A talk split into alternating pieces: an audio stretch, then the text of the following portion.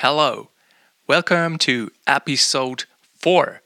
In today's episode, I like to talk about love in general. Everybody's talking about love and self love, and that this is so essential for healing.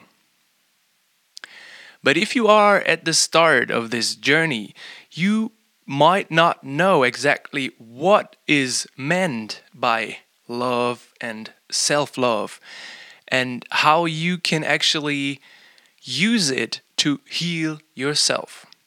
So, in this episode, I will talk about love in general, like I said, and I will tell you what I figured out about self love. Love in general is a very high frequent energy which is related to the female pole. It is related to the earth, to the moon, to the material world.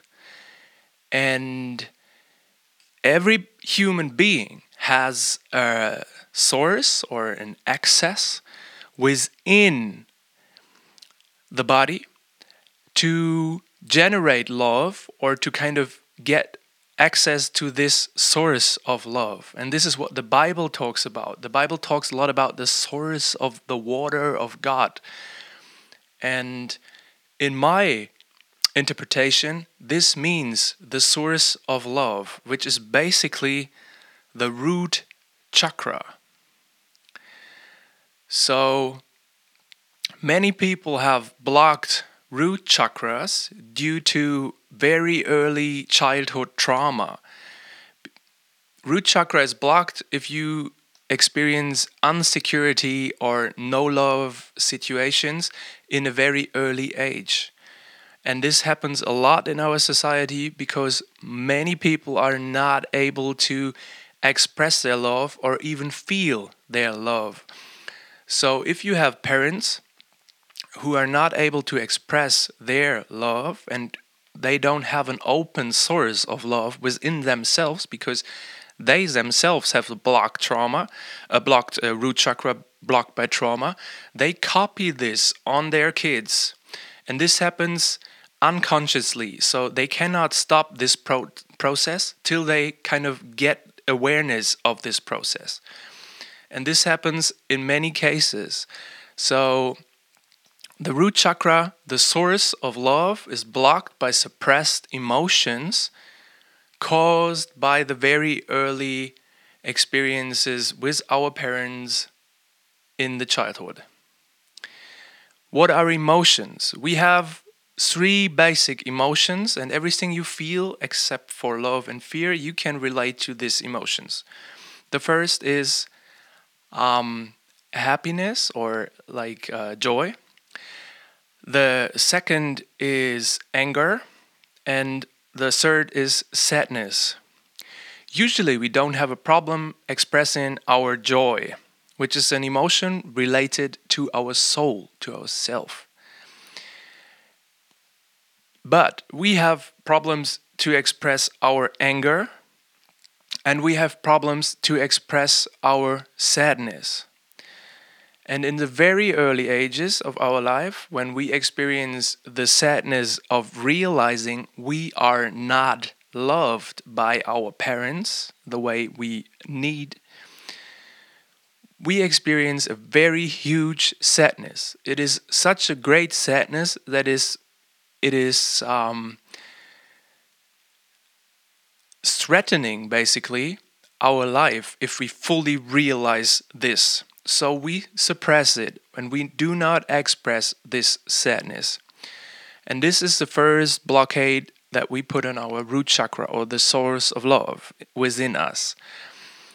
And afterwards, we get angry because we have the expectation to be loved and it's not fulfilled. So we got very angry.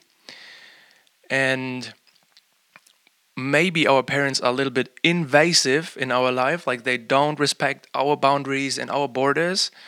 And the anger would be the option to kind of express these boundaries, but our parents are very invasive and they not let us express the anger, so we suppress this form of anger.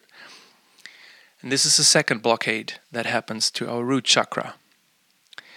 And if you have a blocked root chakra, you don't have access, full access to the source of love.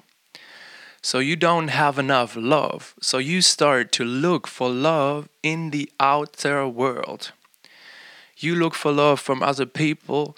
You look for love from for material things, kind of uh, substitutes, and this will never work. Mostly, we are not aware of the fact that we actually looking for love or for freedom, and advertisement is using this if you have a look at advertisement, they always talk about this is love, this is free, this is expression of yourself. And this is what we all want, but we don't know how to get it. And the very basic in this process is to free your love. This is why this is my slogan because it's the most important thing. So, in conclusion, love is a very high frequent energy which is related to the female, everybody has access to love uh, via the source, which is in our bodies. And if it's not blocked, we have a happy life and we are unfolding naturally in the process that is meant to be. And if it is blocked, we have problems because our mind starts to overrule ourself.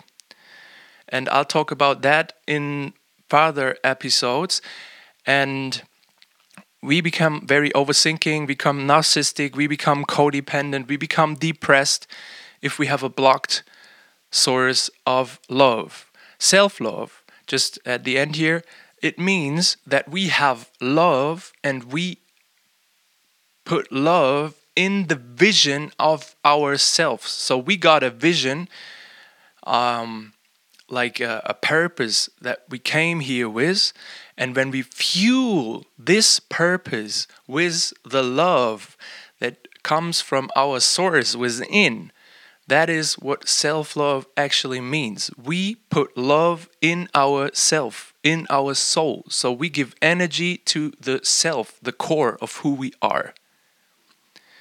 This is it for today. I hope I hear you at episode number four, which is released on Monday.